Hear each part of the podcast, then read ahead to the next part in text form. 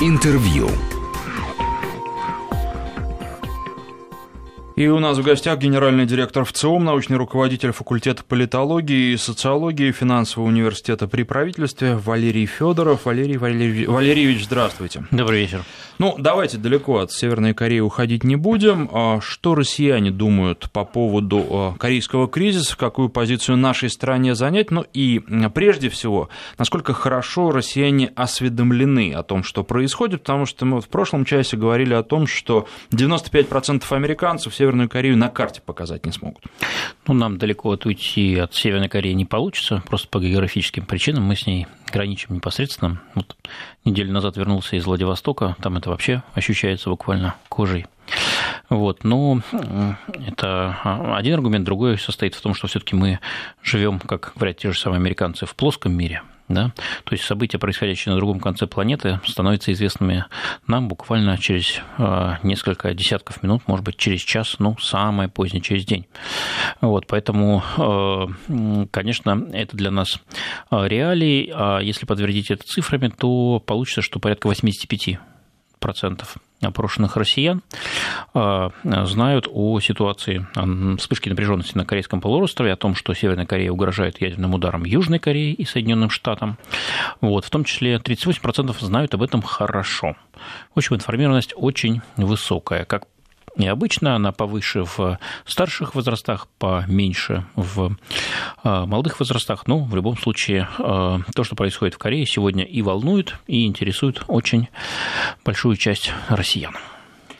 Ну и вопрос, естественно, который всегда звучит, что делать России, как действовать. Как я понимаю, какой-то единой общей точки зрения в нашем обществе нет, потому что э, разные ответы дают, вернее, выбирают э, россияне. Да, единой точки зрения пока нет. А, важно а, только что а, никто практически не хочет вмешиваться в эту ситуацию активно. Вот мы задали вопрос, какую позицию должна занять Россия в связи с угрозой ядерного конфликта на Корейском полуострове. Кстати, мы его второй раз задаем. Это уже не первый кризис, не первая вспышка напряженности. Впервые мы задали этот вопрос 4 года назад, в 2013 году. Тогда тоже были весьма драматические события. И вот сейчас повторили. Вот смотрите, выступить на стороне Северной Кореи. Это считают правильным для России 2% опрошенных выступить на стороне Южной Кореи и США в этом кризисе 1%. А, а что делать? Либо не вмешиваться в конфликт, так предлагают 20% россиян, 4 года назад было побольше, 36%, а, и абсолютное большинство 70% считают, что для России нужно выступить сейчас посредником в переговорах между конфликтующими сторонами для того, чтобы предотвратить вооруженный конфликт. Вот здесь очень интересная подвижка за 4 года. А в 2013 году 55%, тоже большинство, но менее выраженное, чем сейчас, полагали, что нужно а, России а, выступать в качестве посредника. Сейчас 70%, да, то есть почти три четверти. О чем это говорит? О том, что опасность существенно выросла, и россияне это прекрасно понимают. А, действительно, 4 года назад не было еще подтвержденных фактов ядерного оружия у а, а, Северной Кореи, и она сама этого не признавала. Сегодня уже все тайное стало явным. И поэтому 70% россиян, повторюсь, полагают, что наша страна должна выступить посредником в переговорах между Севером и Югом, между Севером и Соединенными Штатами. Цель – предотвратить вооруженный конфликт. Но, тем не менее, надейся на лучшее, готовься к войне, и что думают россияне о том, если все-таки события пойдут по наиболее негативному сценарию. Спрашивали вы по этому поводу, как действовать в таких условиях в нашей стране? Да, наиболее вероятный сценарий, как уже говорилось, это обмен ударами, ядерными, неядерными, тут уже вопрос. Но если все-таки произойдет, если все-таки взорвется ситуация на полуострове, что же делать для, что же делать нашей стране? А, очевидно, в этой ситуации выступать посредником в мирных переговорах будет уже поздновато. Итак, 48% опрошенных не знают, что делать вот, практически половина. Оставшаяся половина предлагает разные варианты, это был открытый вопрос. 13% а, ничего не делать, это самый частый ответ из содержательных. Вести переговоры, видимо, со всеми сторонами 9%. Оказать помощь пострадавшим 7%. Встать на, стор- на сторону Северной Кореи 5%. Нанести ответный удар по США 4%. А, выразить свой протест на международном уровне 4%. Ввести санкции против США 1%. В общем, а, нет пока не сложилось единого мнения, что же нам делать. А, это говорит прежде всего о том, что, с одной стороны, опасность осознается как вполне реальная, с другой стороны, ну, в общем-то, не было прецедентов еще ядерной войны, кроме известных событий 1945 года, ядерных бомбардировок Хиросимы и Нагасаки. В общем, с тех пор ядерное противостояние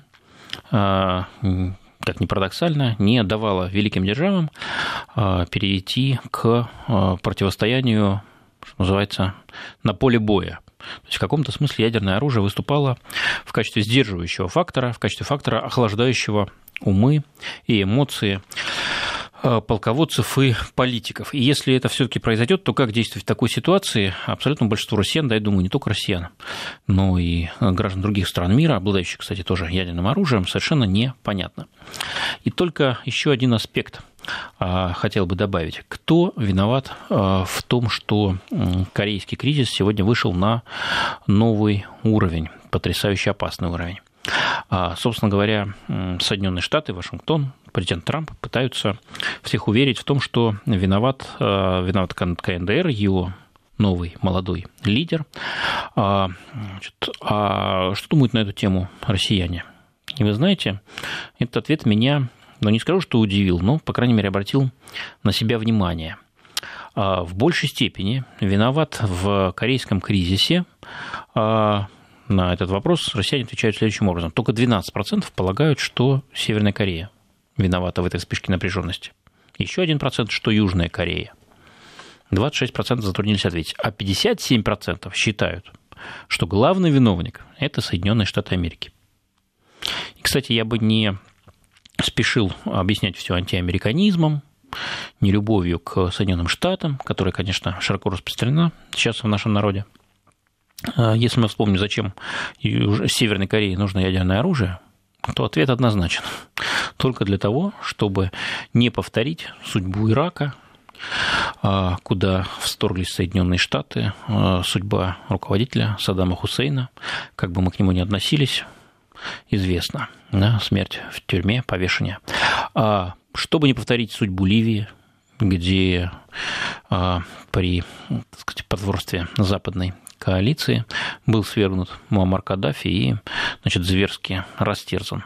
Естественно, рациональным поведением для а, любого режима, любой страны мира, а, который не согласен идти на американские условия, становиться сателлитом Соединенных Штатов, является а, приобретение такого гарантированного а, значит, ответа на любые агрессивные поползновения. В современном мире таким ответом, конечно, таким фактором, таким арсеналом, ресурсом является ядерное оружие.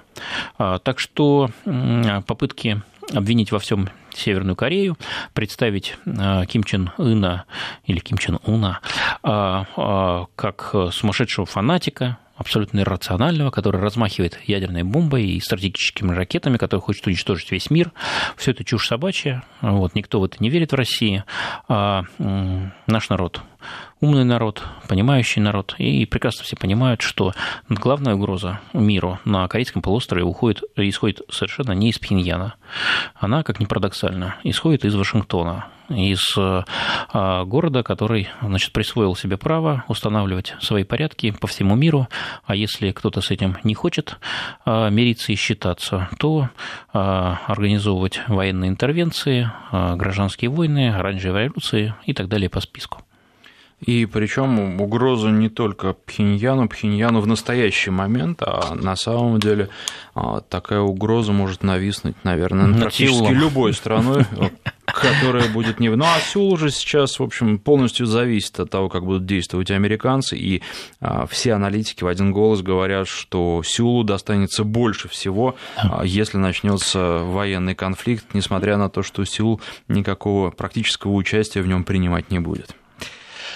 Ну что же, от Северной Кореи к нам, и давайте об истории нашей страны, потому что большинство россиян, как я понимаю, говорят, что историю нужно знать, но при этом, если проверять их знания, то определенные проблемы возникают. Да, история – это у нас национальный спорт. Все а, интересуются историей, все считают, что ее нужно знать и знать хорошо, и прежде всего историю своей страны. А, очень многие а, читают специальную литературу, фильмы документальные смотрят, а, мемуары, а, ими интересуются и, в общем, имеют свою позицию по острым, противоречивым историческим проблемам, по тем, по которым даже многие профессиональные историки не приходят к определенному мнению. И вот а, мы совместно с Музеем современной истории России, это бывший музей революции, находится в Москве на Маяковской, решили понять. А вот эта вот любовь к истории, она насколько а, переходит в знание истории. Да? А, потому что на словах-то можно декларировать необходимость изучать историю, но на практике, а, может быть, у значительной части наших соотечественников этот интерес, эти познания в истории ограничиваются тем объемом знаний относительно небольших, которые они получили в школе или кто, кому повезло, посчастливилось значит, в институте, в университете. Вот такая была задумка. Этот опрос мы провели, представили его результаты. Начнем с, так сказать, самообследования. Да? Оцените, пожалуйста, насколько хорошо вы знаете историю России. Такой вопрос мы предложили. А, что ответили нам респонденты? 42% а, сказали, что знают ее по собственному мнению, хорошо, либо скорее хорошо. 47%, чуть больше, почти половина, а, сказали нет. Знаем мы историю скорее плохо или очень плохо. Здесь очень интересная есть особенность. Чем а, старше респонденты, а, тем лучше они, по их собственному мнению, знают а, отечественную историю. Молодежь несколько более критична или самокритична к семье. Скажем, вот в группе 18-24 года те, кто считает, что хорошо знает отечественную историю, 38%. А, Тех, кто полагает, что знает ее плохо, существенно больше, 56%. А, а, у всех более старших аудиторий соотношение не такое плохое. Важно или не важно знать историю России? Тут мнение однозначно. 96% россиян полагают, что важно для нас знать историю. А, не только робототехнику, не только астрономию, не только а, юриспруденцию и финансовое дело, но и историю. А теперь давайте проверим, что же из а, истории знают наши соотечественники. Вот дальше такой некий аналог теста. Это, конечно, не ЕГЭ по истории, но вот какая-то, можно сказать, имитация его легкая. Итак, кто из советских руководителей обещал показать США Кузькину мать? Знаменитое выступление Никиты Сергеевича Хрущева в а, Организации Объединенных Наций, если не ошибаюсь. 62% опрошенных дали верный ответ. Немало. Но вот среди самой молодой аудитории, 18-24 года, только 18%. Ну, от них это, наверное, просто уже очень-очень далеко. Наверное. И вот здесь, чем старше а, опрошенные, тем а, больше знающих об этом а, веселом, но, наверное, не лучшем эпизоде из нашей истории 20 века. Кстати, среди группы пенсионного возраста, 60 лет и старше, 81% дали верный ответ. Ну, вполне возможно, они просто были очевидцами, да. и поэтому... Да, не раз... из учебников об этом узнали. Вот мы диалектику учили не по Гигелю, как говорится. Так, теперь ближе пойдем к э, современности. Назовите имя единственного в истории президента СССР. Верный ответ Михаил Сергеевич Горбачев дали 59% опрошенных. Ну вот странно, что меньше, чем у Хрущева рейтинг, если можно так сказать. Да, причем, смотрите, среди группы э, пенсионеров 67% тоже не так уж много, в принципе. Хотя все пенсионеры жили в период, когда а, Горбачев был единственным президентом СССР. Ну, а если говорить о самой молодой группе, 18-24 года, то только 26% дали верный ответ. В общем, не очень хорошо у нас знание актуальных событий. Дальше пойдем. С именем какого руководителя связано понятие эпохи застоя в Советском Союзе? Ну, тут вообще странно, результаты...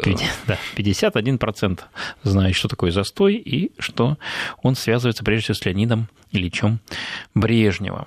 А среди самой молодой группы только 16%, среди самой старшей группы 65%. Кстати, самой информированной оказалась группа предпенсионного возраста 45-59 лет. Среди них 73% ассоциируют именно с Брежневым эпоху застоя. Ну, вот здесь мы, наверное, прервем этот исторический экскурс и э, послушаем рекламу, а потом новости. Затем продолжим. Напоминаю, что в студии генеральный директор ВЦИОМ, научный руководитель факультета политологии и социологии финансового университета при правительстве Валерий Федоров. Интервью. По микрофону Александр Андреев. Напоминаю, что в студии генеральный директор ВЦИОМ, научный руководитель факультета политологии и социологии финансового университета при правительстве Валерий Федоров. Валерий Валерьевич, еще продолжим, потому что там, а, я имею в виду по поводу вот этих исторических а, данных и того, как правильно или неправильно отвечали россияне на них, там же есть, а, в общем, такие варианты, в которых можно сказать, что подавляющее большинство не угадало. Ну да, правда, тут речь шла не о догадках, а о знаниях, о памяти, как минимум. Ну вот, То есть а... вариантов ответа не было. Нужно было дать правильный ответ без да, всяких подсказок. Да, да. Значит, э, кто был последним председателем Временного правительства? Вопрос актуальный. Мы столетие отмечаем событий 17 года, а именно революции, которая свергла сначала монархию романовскую, а затем Временное правительство. Ну, конечно, это был Александр Федорович э, Керенский. А, верный ответ дали 27% опрошенных, то есть чуть больше четверти. Вот. А если брать группу 18-24 года, то лишь 5%, каждый 20 Так что даже юбилей не особенно помогает. 96 год. Выборы президента России. Драматичные выборы – кто стал тогда главным, кто был главным соперником Бориса Ельцина? Конечно, лидер Компартии Российской Федерации Геннадий Зюганов. Такой ответ дал каждый четвертый. Другие э, либо затруднились ответить, либо назвали другие фамилии. Среди самой молодой группы 18-24 года только 6% знают об этом факте. В общем, какие-то удивительные 5-6% знают обо всем среди самой молодой группы. Интересно, вот. это одни и те же 5-6% mm. или на разные вопросы разные 5-6%? Да, можно проверить по массиву, но что-то мне подсказывает, что, скорее всего, да, там, в общем, в основном одни и те же люди. А, ну, в общем, событий много важных. А, информированность о них совсем невелика. А, кто вернее, кого свергли большевики, вот в частности вопрос еще один про 17 год. 11% знают, что они свергли Временное правительство Керенского. Другой ответ дали 65% опрошенных. Ну, то есть это говорит о том, что все события Великой Русской революции, по сути, спрессовались, а, и уж кто сверг монархию или сама монархия сама распустилась, и кого свергли большевики. И, в общем, все это один большой процесс, которого уже не найти ни начала, ни конца.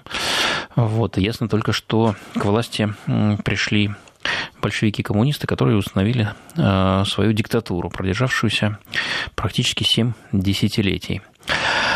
А, в общем, вывод неутешителен. Историю мы знаем плохо, хотя считаем, что знать ее должны существенно лучше. А, можно критиковать выбор вопросов, которые мы задали. И я уже читал критические статьи, говорят, ну как же так?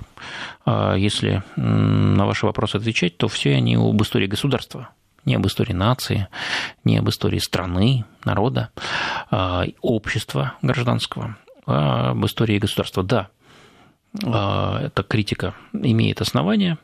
Вот скажу только, что не мы выбирали вопросы, нам предложили коллеги, историки из Музея современной истории. Именно они посчитали эти вопросы наиболее показательными для того, чтобы понять уровень исторических знаний а, наших соотечественников и, прежде всего, их самой молодой группы. Вот. Ну, я надеюсь, что мы этот проект продолжим. А, с 2017 годом а, история не заканчивается. Напомню, несколько лет назад мы отмечали юбилей 1914 года, столетний, да, юбилей Великой войны, Первой мировой. А впереди еще много других юбилеев. Внимание будет к ним приковано. И я думаю, у нас будет еще много интересных партнерских проектов, которые а, значит, помогут нам понять уровень исторических знаний россиян. А, ну, а может быть, и создают какие-то создадут какие-то стимулы для системы образования, для государства, а, для общества, с тем, чтобы получше все-таки разобраться в собственной истории. Если вернуться немножко назад э, к тому, о чем вы уже говорили, после того, как мы узнали результаты ответов на вот эти исторические вопросы, э, что касается молодежи, 5-6%, которые только знают правильные ответы, а э, что они думают по поводу знания истории? Нужно ее знать или все-таки в молодежной среде важность этих знаний ну, не является такой высокой, и знание истории не является таким ценным? Нужно нужно знать, тут отличие невелико. Вот, хотя, конечно, среди пенсионеров, среди среднего поколения несколько больше тех, кто указывает на важность а, родной истории. Но молодая, так сказать, часть нашего, а, нашей, нашей нации, нашего общества тоже уверена, что историю надо знать. Как, впрочем, и отечественную литературу, и отечественную культуру в целом. По данным этого вопроса, можно ли делать какие-то выводы о том, насколько хорошо или плохо будут знать историю представители следующего поколения, а, которые придут за нынешней молодежью? Или это непрогнозируемо? Казалось бы, отцы историю знают, ну, знают хотя бы более-менее, дети в настоящий момент не знают. Что будет дальше? Это вопрос к, я думаю, министру образования и науки а, Ольга Васильева напомню, сама историк, профессиональный и автор трудов по истории. У нее есть свое, э, свое видение, свои взгляды на то, как надо преподавать историю в школе, в каком объеме. Должен быть единый учебник или, может быть, гамма, группа учебников. Э, у нее есть э, свое видение, и я рассчитываю, что она это видение будет последовательно, неуклонно воплощать в жизнь как настоящий профессионал и человек неравнодушный. То есть здесь э, в большей степени все зависит от, от э, системы образования. Системы образования не от родителей. Родители не могут таких э, знаний дать. Или могут, но только 5-6% не больше. Ну, кто-то говорил, что нельзя научить, можно только научиться. То есть желание людей тоже очень важно, может быть, оно даже первостепенно. Но влияние родителей тоже, безусловно, важно. И тут, конечно, родитель наш средний российский оказывается в ножницах. С одной стороны, он, э, разумеется, считает, что э, его чада должно узнать отечественную историю, как без этого, как можно любить свою страну, быть ее патриотом. С другой стороны, есть масса практических знаний, практических навыков, которые возможно, помогут ребенку найти свой путь в жизни и э, с гораздо большей вероятностью, чем э, такие довольно абстрактные и оторванные от сегодняшнего дня знания, как исторические. Вот, поэтому, когда возникает вопрос нагрузки, когда, я имею в виду, школьные, учебные нагрузки и послеучебной, когда возникает вопрос о приоритетах, то, конечно, многие делают выбор в пользу тех предметов и тех внешкольных знаний, которые, по их мнению, обеспечат их э, ребенку э, не только кусок хлеба, но и такое насыщенное, интересное, полноценное э, сказать, существование в современном мире, где для истории, увы и ах, остается все меньше места. Банковская система, переходим к этому опросу. Тоже интересные результаты и вообще интересный вопрос. Отзыв лицензий у российских банков. Что думают по этому поводу россияне? И как много россиян этот, в этой теме достаточно глубоко находятся для того, чтобы говорить о том, что происходит и давать свои оценки. Тем более, что ведь есть еще и данные о том, а, у какого процента россиян есть вклады, и таких россиян, в общем, не так уж много в процентном отношении. Да, 26% опрошенных признались нам э, в том, что у них есть в настоящее время вклады в банках. Кстати, эта цифра довольно постоянная. Шесть лет назад э, на тот же самый вопрос 26%. Те же самые 26%. Каждый четвертый. Каждый четвертый, да. Вот это те, кого надежность банков уж точно должна волновать.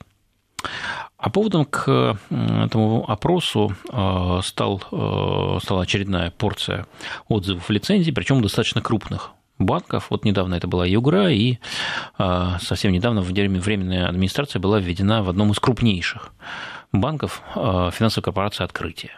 Вот, конечно, все газеты и телевидение, другие каналы СМИ, интернета а, полны информации об этом, о беспокойности высказывается на самом высоком уровне, огромные деньги вливаются. Вот э, вчера, сегодня сообщили, что до триллиона рублей Центробанк вольет в, только в один банк открытия для того, чтобы поддержать его на плаву. Вот. И на этом фоне, разумеется, э, вполне естественно спросить э, людей, что они думают о ситуации в банковском секторе, доверяют нашим банкам или нет, боятся того, что их банк тот банк, в котором у них находится сбережения, лопнут, лопнет, или же верят в его а, долгую и счастливую жизнь. А, итак, начнем с информированности. 14% опрошенных а, сказали нам, что хорошо знают о отзывах лицензий, которые последние годы активно практикует Центробанк. Еще 53% что-то слышали, но подробностей не знают. Только 32%, треть опрошенных от нашего интервьюера впервые услышали о компании по расчистке завалов э, в банковском секторе, который ведет сегодня Центральный банк России во главе с э, руководителем прекрасной Эльвирой Набиулиной. Э, боятся или не боятся россияне потерять их банковские вклады? Вот здесь мы вопрос задавали только тем, у кого эти вклады есть. Напомню, 26% каждый четвертый. И вот из этой группы, интересная цифра, 39% скорее боятся потерять свои банковские вклады, а 60% скорее нет. Давайте здесь поставим запятую, прервемся на короткий рассказ о погоде, а потом продолжим. Напоминаю, что у нас в гостях генеральный директор ВЦИОМ, научный руководитель факультета политологии и социологии финансового университета при правительстве Валерий Федоров. Интервью. И напоминаю, что в студии генеральный директор ВЦОМ, научный руководитель факультета политологии и социологии финансового университета при правительстве Валерий Федоров. Продолжаем говорить о банках и о том, боятся или не боятся россияне, которые имеют вклады, а таких каждый четвертый в нашей стране, потерять свои деньги. Да, а, общий ответ – нет, скорее не боятся. 60% не боятся, 39% боятся. Повторюсь, речь идет о только той четверти опрошенных, которые имеют а, по собственным данным вклады в банках. И еще один интересный результат. Четыре года назад когда о расчистке банковского сектора особо значит, не говорили, и только-только она начиналась, результаты были, ответы были практически теми же самыми. 38% боялись, 57% не боялись. То есть получается, что за 4 года насыщенных отзывом лицензий, крахом, банкротством, а, введением временной администрации в большом числе крупных и мелких банках, в том числе очень резонансных, а, опасения россиян а, относительно банковского кризиса, относительно того, что они потерят, э, потеряют свои сбережения в банках, никоим образом не усилились. Вот за это надо, конечно, рукоплескать Эльвире Набиулиной, а, потому что ей удалось провести эту операцию, ту расчистку авгиевых конюшень очень технично и никоим образом не спровоцировать ни пан паники, ни набегов массовых на банки. А, ну, в общем, аплодисменты. А, и последний вопрос из этой серии. Насколько вероятен в нашей стране банковский кризис, дефолт, потеря вкладов, сбережений в ближайшем будущем? Ну, а точнее, в следующие 2-3 года. Этот вопрос мы задаем довольно часто. А, вот а, свежие данные, уже сентябрьские этого года, абсолютно невероятно. 4%, маловероятно 36%, относительно вероятно 29%, и почти наверняка произойдет или уже происходит 15%. То есть вот э, эту гибель банков, эту расчистку авгиевых конюшень, э, лишь 15% опрошенных трактуют как вероятность банковского кризиса. На мой взгляд, это очень немного особенно в нашей стране, где люди, многократно обжегшись на молоке, стремятся дуть на воду э, во всех случаях, особенно когда речь идет об их деньгах. Значит, доверие к банковской системе есть, есть доверие к государству, которое гарантирует, э, что сбережения граждан, вложенные в банки э, в сумме до миллиона рублей, а абсолютное большинство банковских вкладов так сказать, приходится на сумму меньшую, чем миллион, вот что эти сбережения обязательно сохранятся и государство гарантирует вам их возвращение, чтобы не произошло с банком. Это такой фундаментальный фактор, э, ресурс доверия к банковской системе и стимул нести туда денежки, а не держать их в других банках стеклянных. Ну и последний э, опрос, о котором сегодня поговорим, самый свежий, прямо вот сегодня опубликован, а, по поводу цифровой подписи и любопытные выводы о том, что россияне э, чаще ответственность за сохранение своих персональных данных возлагают не на себя, а на государство или на банк. Да, речь идет э, о том, что каждый из нас вынужден как-то взаимодействовать и с государством, и с э, финансовым сектором, э, и э, это взаимодействие невозможно без использования персональных данных. Наверное, каждый из слушателей вспоминает, что его неоднократно просили подписать бумажку о на то, что на передачу на использование персональных данных его персональных данных. Вот. Э, и что дальше происходит с этими персональными данными? Они как-то используются, а может быть и передаются кому-то, а может быть и воруются, может быть используются неправедно, в общем, э, все те, кому э, гражданин делегировал право и возможность использовать его персональные данные, в общем-то, и должны нести ответственность за их безопасность и непередачу третьим лицам, особенно если у этих лиц не слишком благовидные чистые намерения. Поэтому кто должен в первую очередь отвечать за защиту персональных данных при проведении финансовых операций? Конечно, банки считают 32% опрошенных и государство 35%. Только 14% считают, что это, этим должен заниматься сам человек, а, сам гражданин. А что это такой инфантилизм всеобщий россиян? С чем это связано? Можно ли какие-то... И вообще подобные опросы проводились раньше?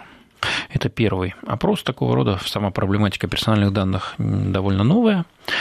А, я напомню, речь идет о том, что в процессе информатизации, цифровизации появляется огромное количество баз данных, огромное количество систем, а, которые с этими данными работают, вроде бы во благо вот. Ну, например, сегодня не надо идти в банк, если ты хочешь делать перевод с родственником, например, или а, значит, товарища поддержать. Вот. А, у тебя есть мобильное приложение или приложение на компьютере, довольно простое, но чтобы им пользоваться, ты, конечно, должен доверять банку, в котором ты обслуживаешься определенные данные, а, а он в ответ обязуется их никому не давать и защищать. Но получается не всегда. Гладко было на бумаге, но забыли про овраги, поэтому мы очень часто встречаемся и с кражей денег, для, э, так сказать, из финансовых организаций кибермошенничеством и с использованием персональных данных в каких-то других, зачастую, неблаговидных целях. Поэтому, конечно же, на мой взгляд, здесь не патернализм какой-то, не стремление спихнуть ответственность на, э, так сказать, себя. Вот. Нет, это трезвое понимание, что если ты делишься своими персональными данными, то ты, э, так сказать, доверяешь организации, которая обещает тебе использовать их только строго в соответствии с законом, но, к сожалению, на практике не всегда обеспечивают безопасность этих данных. Но при этом можно ли говорить о том, что россияне опасаются передачи персональных данных, что для них эта система нова, непривычна, и они не склонны использовать в больших городах-то ведь очень многие уже, и, наверное, в первую очередь, конечно, представители а, молодого поколения, те, которые хуже историю знают, активно пользуются всеми этими услугами и, в общем-то, не боятся, хотя некоторые из них сталкиваются с проблемами. На самом деле уже боятся, потому что рассказы о похищениях, о мошенничествах, о, том, о тех возможностях, которые имеют хакеры, а, и в том числе наши отечественные финансовые мошенники, а, они, так сказать, уже давно стали достоянием гласности и чуть ли не каждый день подбрасывают новые там, данные, цифры на эту тему. Вот поэтому, когда мы спрашиваем, а какой бы вы степень защиты своей финансовой информации избрали, то большинство, 56%, избирает максимальный уровень защиты. А, тех, кто а, полагает, что можно в наше непростое время ограничиться минимальной защитой, совсем немного порядка 10% выбирает наименее а, такой серьезный продвинутый уровень защиты. Поэтому опасность уже так сказать, в полный рост видна, но наши сограждане уповают на защиту со стороны, прежде всего, государства, во вторую очередь, самих финансовых организаций, уполномоченных банков или финансовых компаний. Собственные же возможности по защите персональной информации от финансовых мошенников мы пока оцениваем довольно скромно. Ну что ж, наше время подошло к концу. Напоминаю, что гостем студии был генеральный директор ВЦИОМ, научный руководитель факультета политологии и социологии финансового университета при правительстве Валерий Федоров. Спасибо. Спасибо вам. Интервью.